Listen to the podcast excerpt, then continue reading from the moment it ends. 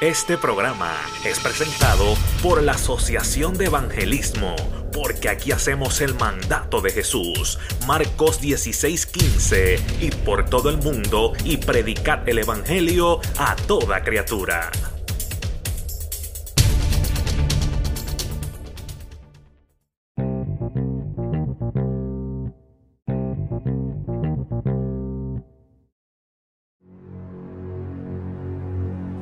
I, am going to lower my voice so you won't think I'm angry. Tell me now, how many churches have you visited recently? How, how many churches do you know? When you walk in, the Holy Ghost is so strong that every one of your sins are brought up before your face.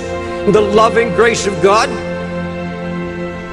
How many churches have you been lately where you hear a word comes forth that so burns in your soul, you know it comes from heaven, you know it comes from the heart of God.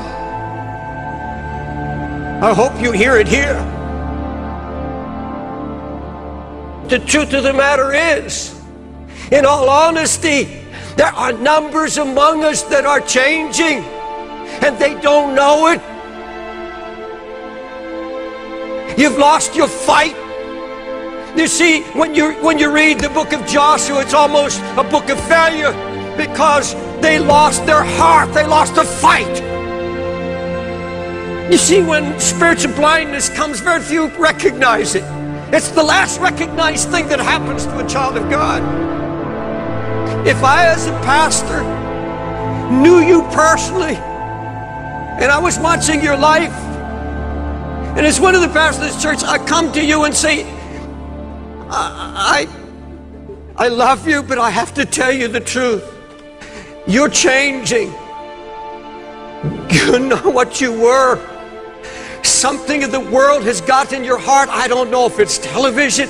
I don't know what it is that has your heart, but I see changes in you. I, I don't see the brokenness. I don't see the compassion you had once for your family. I don't see concern for your unsaved loved ones.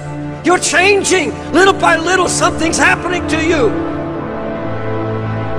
Would it bring you to your knees when the ruin that you are not even aware of is suddenly brought before your eyes? Did you just let that go in one ear out the other? When a pastor tells you right now, hey, and I don't know who you are, but the Holy Ghost is speaking through me, you're changing. Little by little, you're losing the love of God, the love of Christ. Little by little, these things are making inroads. Folks, why do you think your pastors cry out against television? Do you think we get any pleasure out of the flesh? There's no pleasure in somebody coming say, I heard your message and I threw away my television. That doesn't give me any pleasure. It doesn't give any pastor pleasure. We have given account because we watch for your soul. Does it really matter to you that your unsaved loved ones are dying and we're getting closer and closer to the end? It, it, does it really concern you? They could die and go to hell. Even though you're a lover of Christ? Where's the mourning? Where, where's the fasting? I'm talking about the body of Jesus Christ in general. You're changing. Where's the getting up in the middle of the night? Where's the confessing? I'm tired of hearing about people in the church who say they want their unsaved loved one saved. I'm tired of hearing people say, I'm concerned about my troubled marriage, when it's just talk. For we obey not his voice. Away with all of our how to conferences because they accomplish nothing. It's how to cope, how to build a bigger church, how to reach the lost, how to improve your people's skills, and how to impact the world in this computer time. It's flesh. You're changing. If you are expecting somebody else to be an instrument to win your family or to do this work, you're mistaken. You're changing. You either walk away and go back to your passivity and say, I'm just going to be an ordinary Christian and there's no such thing. Or you begin to seek his face. You allow him to melt and break you. You go down deep in the soul and say, Oh God, I can't do this on my own, but I'm not going to let my kids go to hell.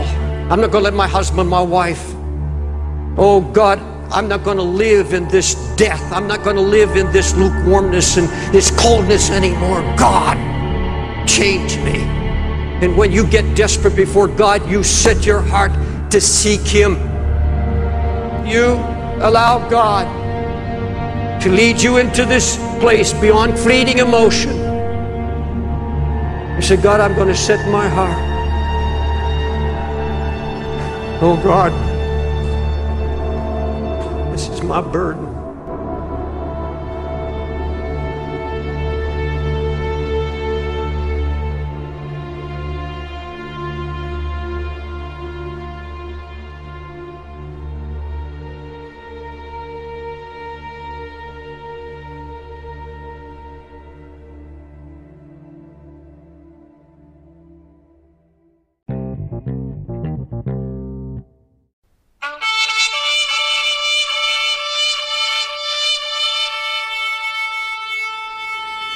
Este programa fue presentado por la Asociación de Evangelismo.